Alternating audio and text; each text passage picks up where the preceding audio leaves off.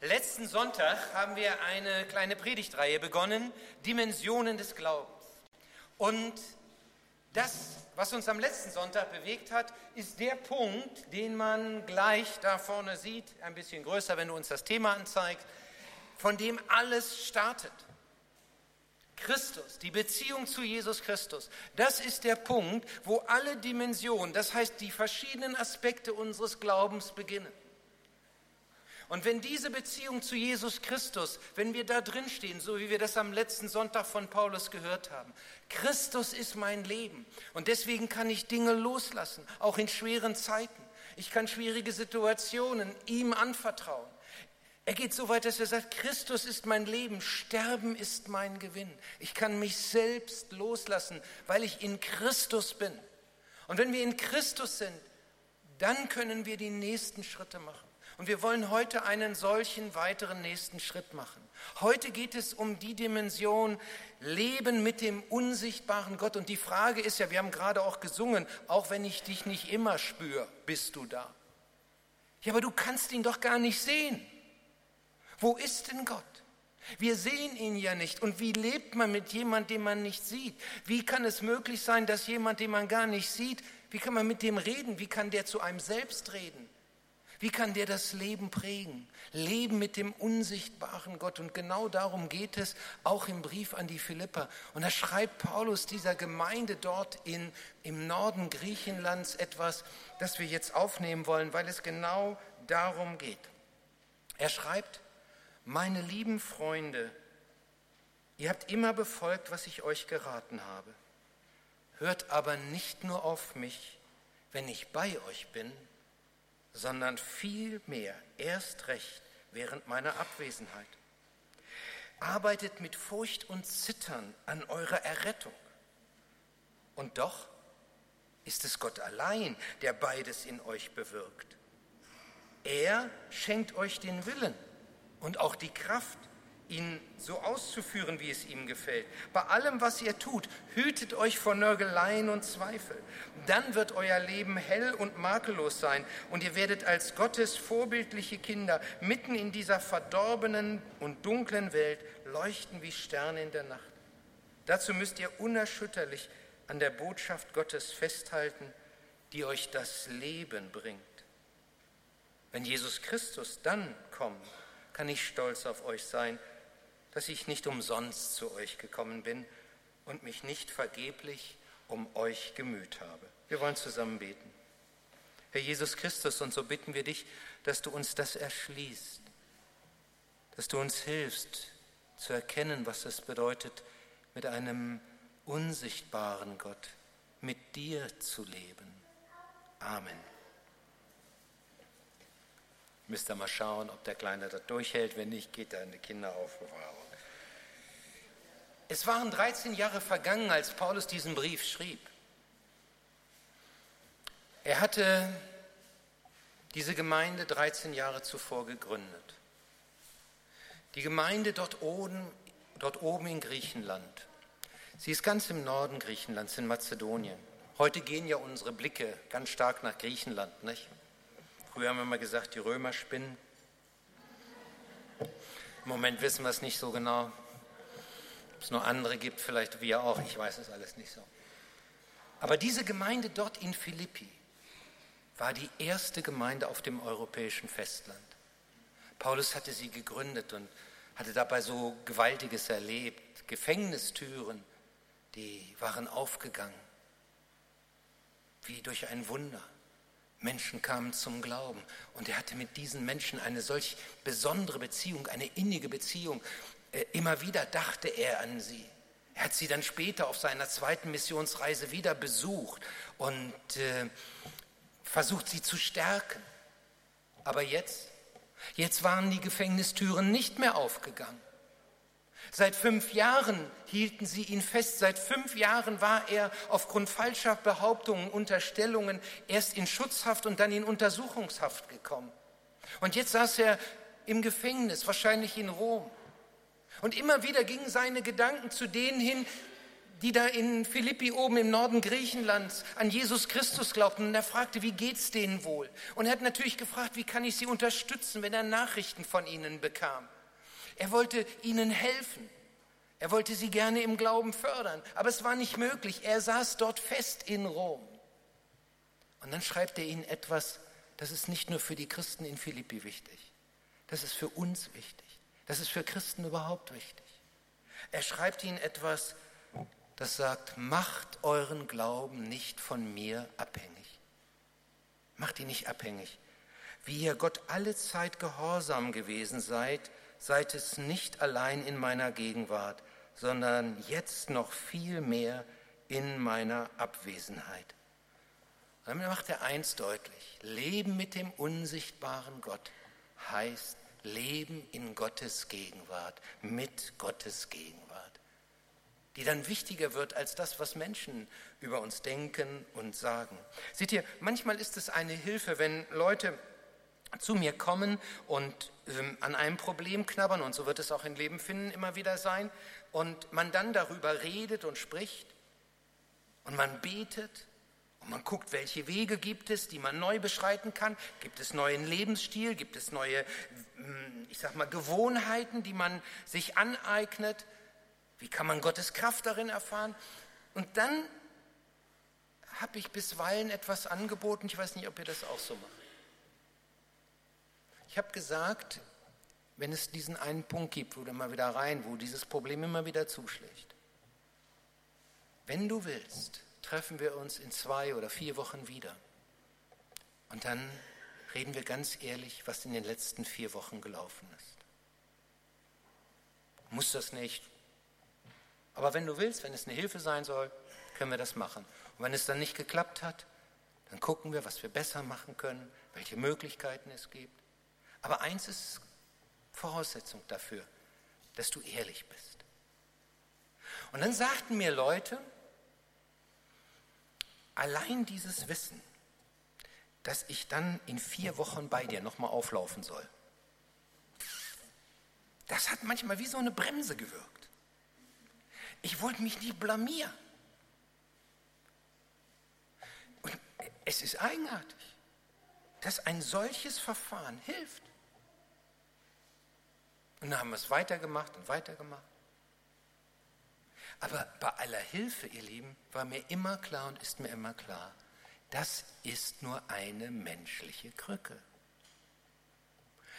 Wenn der Glaube oder unser Leben in seiner Prägung vor allen Dingen dadurch gespeist wird, dass ich Angst vor anderen habe oder dass ich mir die Anerkennung anderer holen will, dann sind wir auf einem Holzweg, dann, dann geht es nicht in eine gute Richtung. Verstehst du? Es ist die Gegenwart Gottes, auf die, die Paulus hier zu sprechen kommt. Sie soll unser Leben prägen und nicht das, was andere an Applaus oder an, an Beifall uns spenden.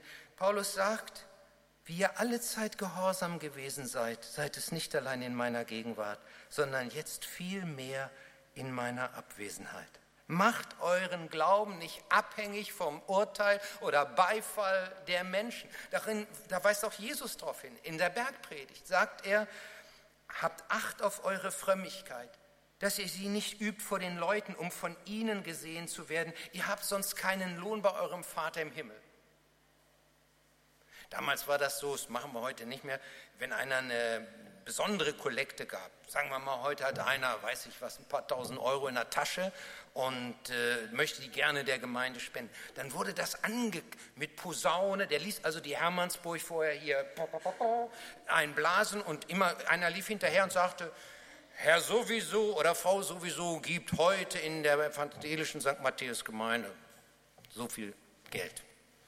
Das, vor sich vorher posaunen lassen. Daher kommt dieses Wort. Und Jesus sagt, ey, wenn ihr so lebt, dass euer Glaube nach außen so gerichtet ist, dann verpasst ihr etwas. Die meisten denken so, das versteht man so, dann habt ihr euren Lohn im Himmel dahin, dann könnt ihr im Himmel keinen Lohn erwarten, als ob wir im Himmel überhaupt uns was verdienen könnten. Ich glaube nicht, dass das eigentlich der Kern der Aussage ist. Ich glaube, dass der Kern der Aussage eine andere ist.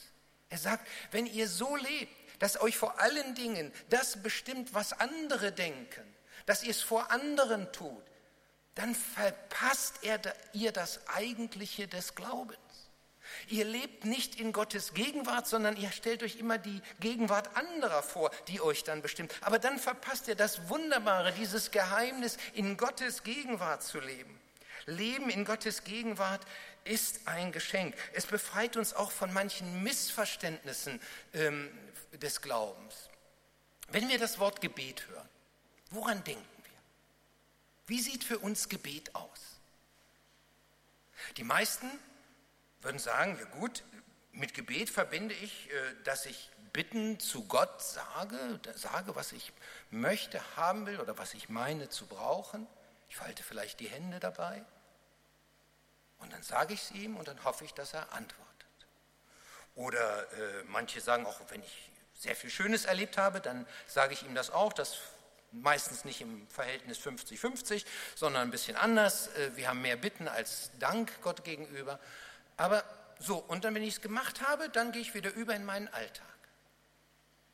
Und dann ist das Gebet zu Ende. Ihr Lieben, leider sieht Gebet bei mir auch zu oft so aus. Aber wenn das unsere Gemeinschaft, das unser Gespräch, unsere Kommunikation mit Gott allein ausmacht, dann haben wir was ganz Wichtiges noch nicht erkannt. Beten ist mehr, als dass du eine Wunschliste bei Gott gerade abgibst.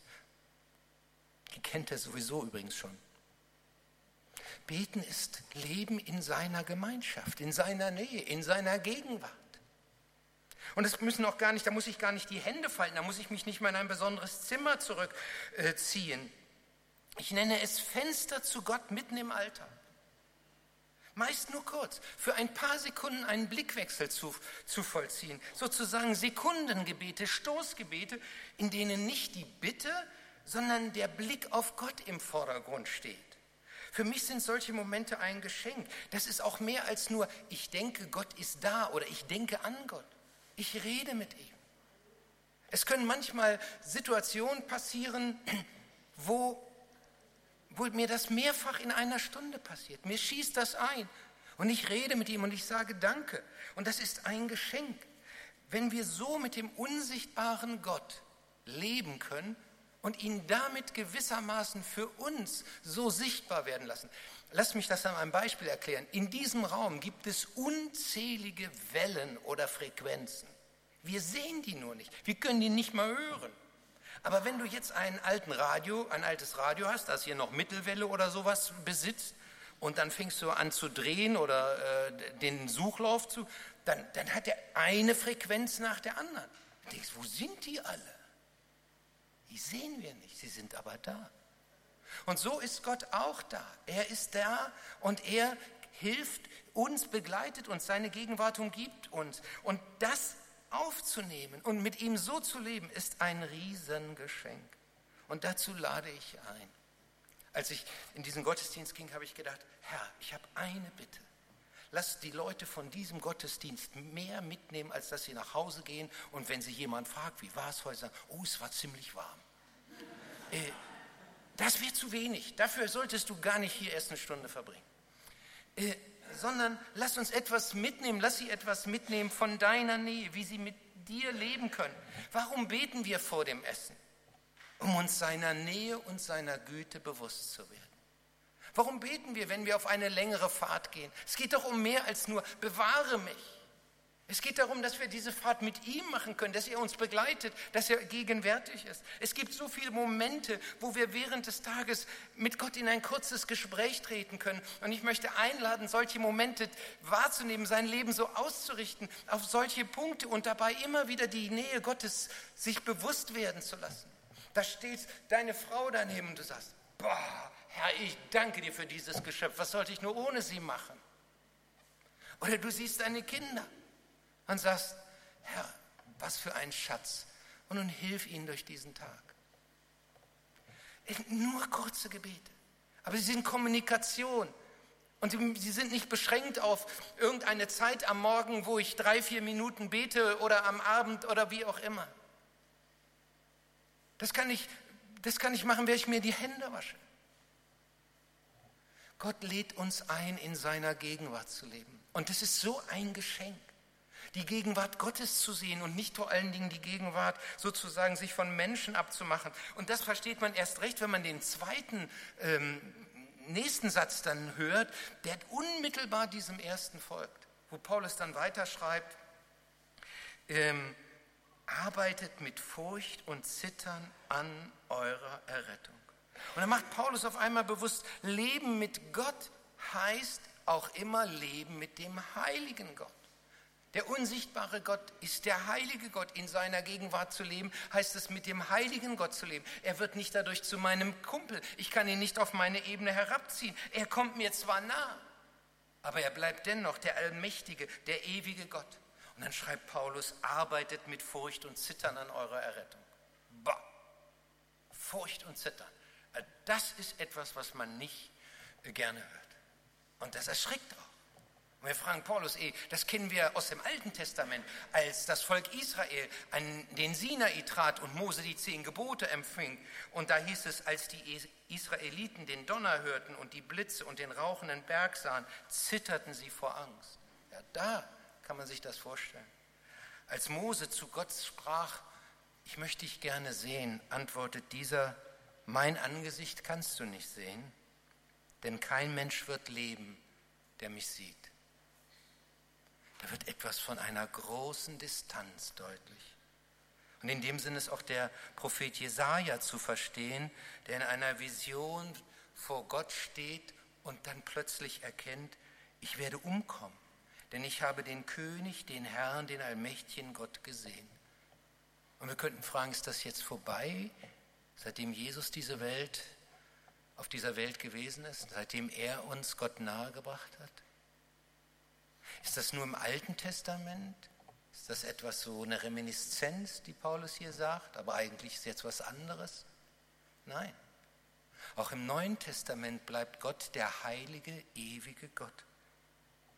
Im, an die Korinther schreibt Paulus, wir werden alle vor Christus uns als unserem Richter verantworten müssen. Jeder von uns wird vor Gott einmal stehen und der wird sein Leben verantworten müssen, was wir gedacht, gesagt, getan haben.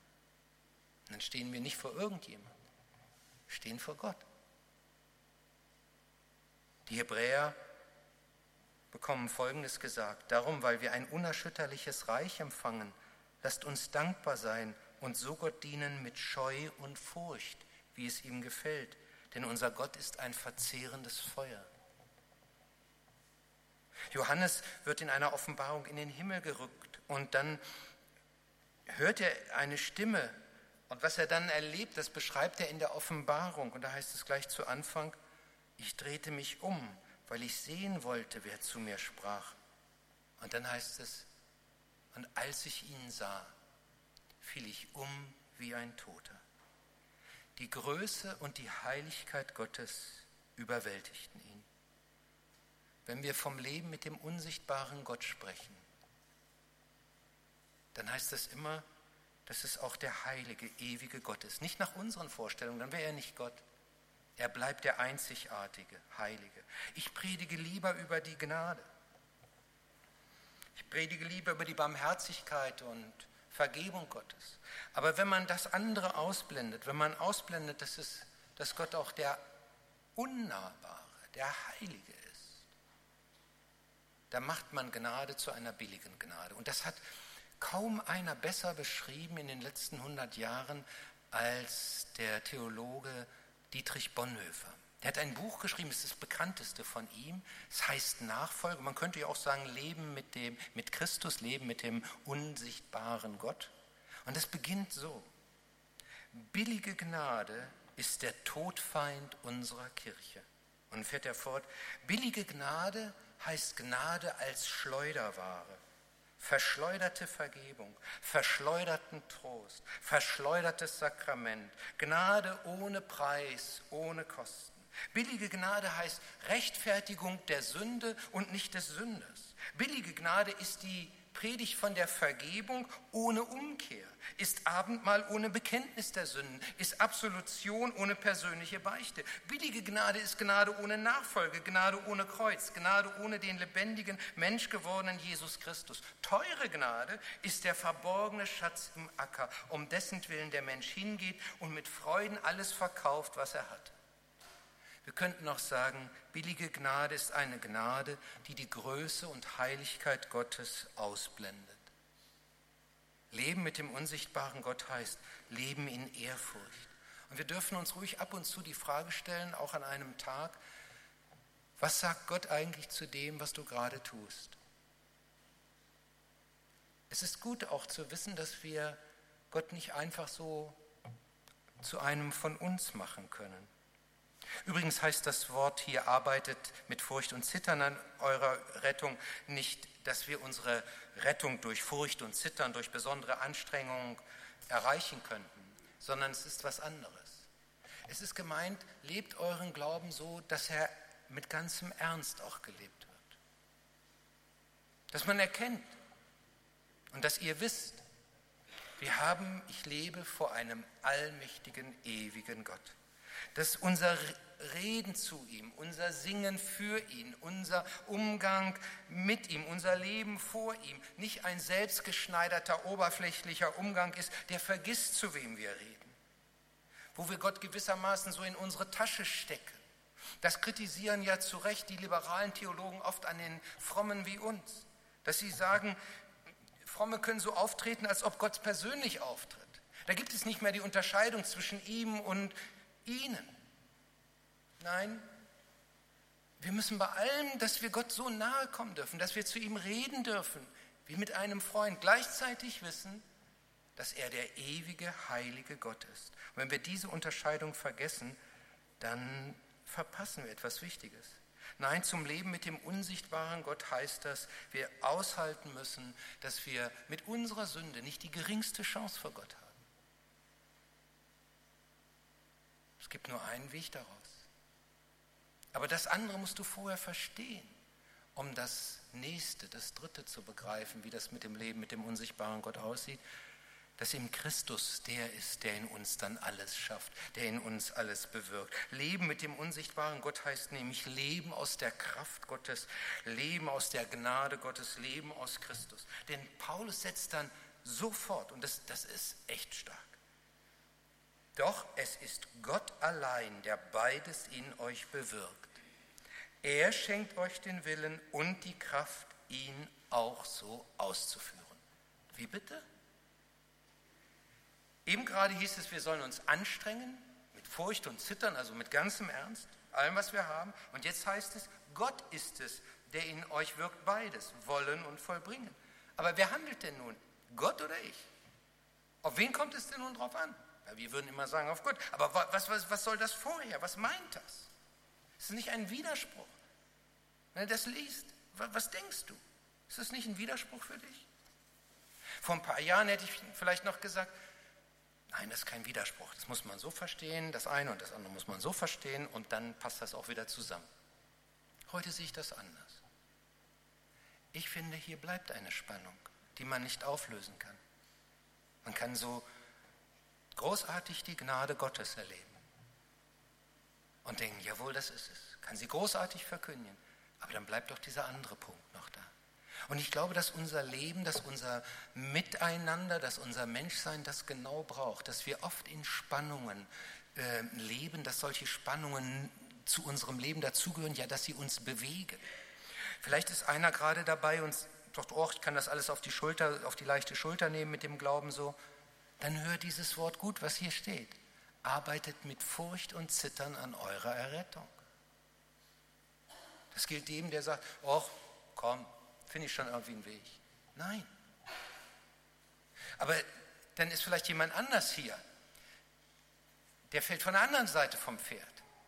Für den ist alles unheimlich schwer und er sieht gar keine Chance und er sagt, oh, ich schaffe es nie, wie ist es? Und dann sagt Gott, er schenkt den Willen und die Kraft. Er bewirkt beides.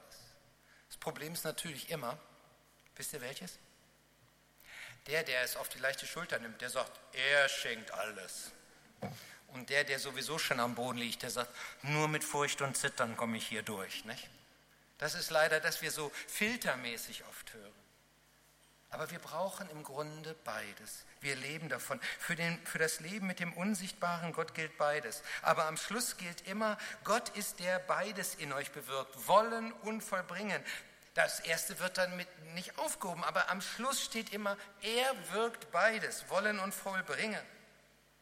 Ähm, und wie solch ein Leben mit Wollen und Vollbringen und gleichzeitig dieser Spannung sozusagen dann nötig ist, das will ich an einem anderen Beispiel einmal zeigen, am Gebet. Nicht, wenn wir beten, bitten wir Gott, hilf, mach, dass das jetzt, was wir vorhaben, doch gelingen möge. Gleichzeitig aber strengen wir uns an, unseren Teil dazu beizutragen, das zu machen. Nun ist die Frage, macht es Gott oder machen wir es? Nicht? Das ist so auch so eine, so eine Spannung. Dann gibt es ganz fromme, das hört sich richtig gut an. Die sagen, das Gebet macht alles.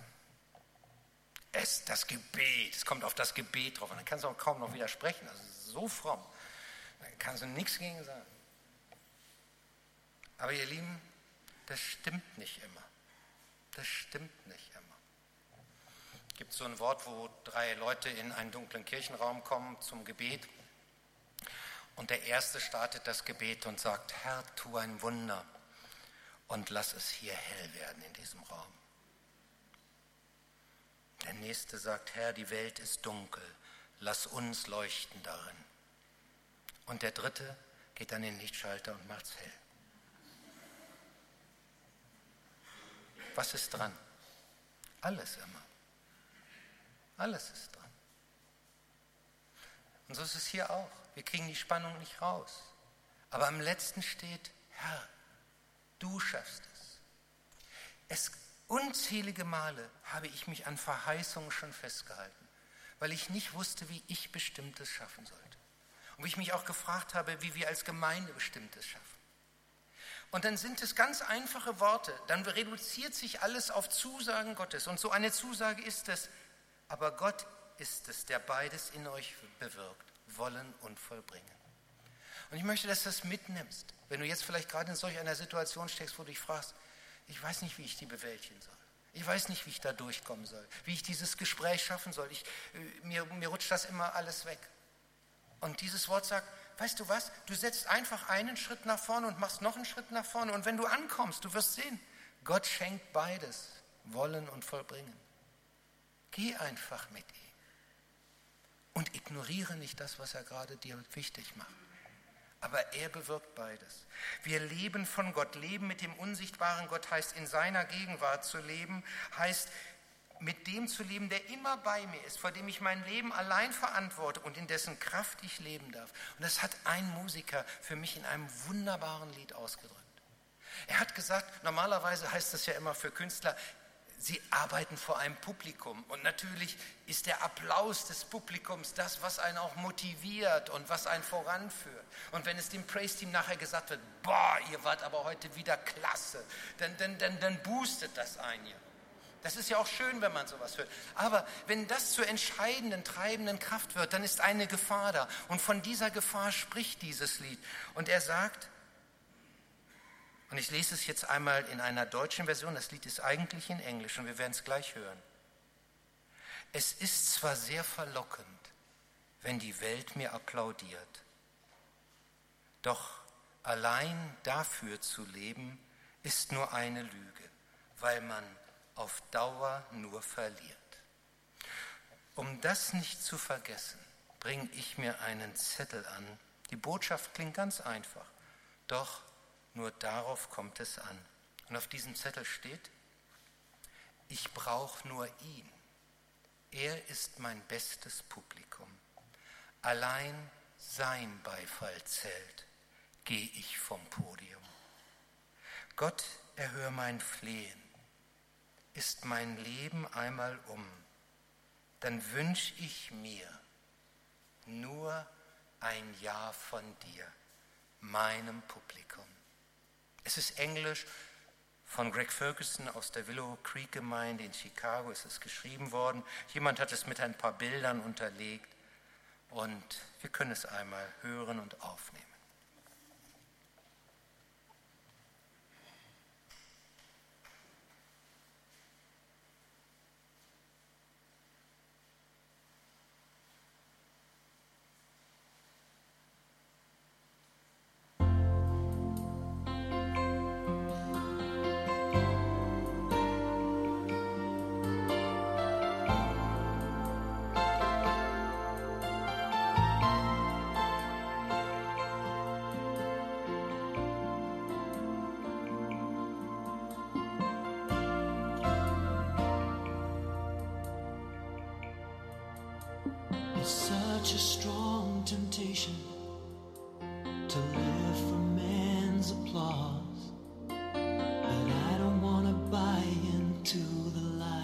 Cause I know that's not a worthy cause.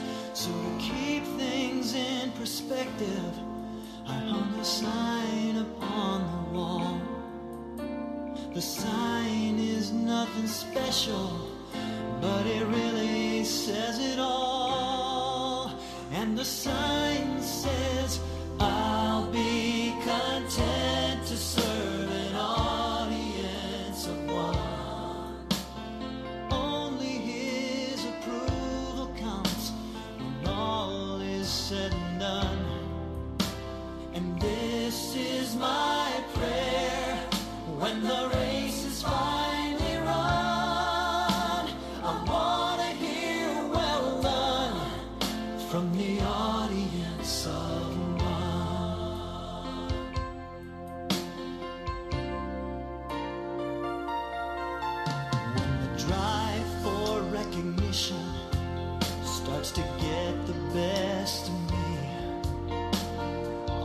gotta do is look around at the people serving selflessly, and they don't serve for glory, and they're not keeping score.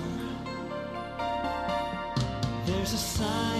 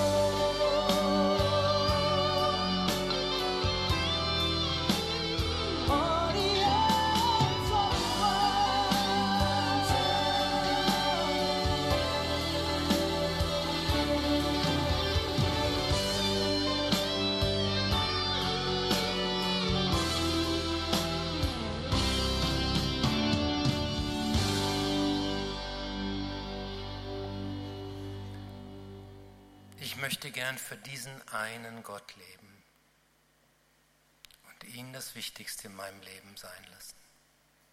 Und so leben, als ob er allein mein Publikum ist. Und du, für wen willst du leben? Mit diesem unsichtbaren Gott, für ihn. Lasst uns beten. Herr Jesus Christus, konzentrierst uns auf das erneut, was so wichtig ist, dass wir für dich leben dürfen. Du willst unseren Alltag durchziehen und durchziehst ihn mit deiner Gegenwart ja sowieso. Aber heute hast du uns deutlich gemacht, wie wir das praktisch auch erkennen können, wie wir darin praktisch leben können. Ich bitte dich, dass das nicht nur gehört wird, sondern zu einer Erfahrung wird hier. Dass viele in dieser Woche das doch erleben, dass du gar nicht so weit weg bist. Auch wenn du der ewige Gott bleibst. Dass sie erleben, dass du ihre Kraft bist. Dass es keine Einbildung ist. Nein, dass du alles vollbringst. Lass uns auf dich sehen. Wir wollen das gerne, Amen.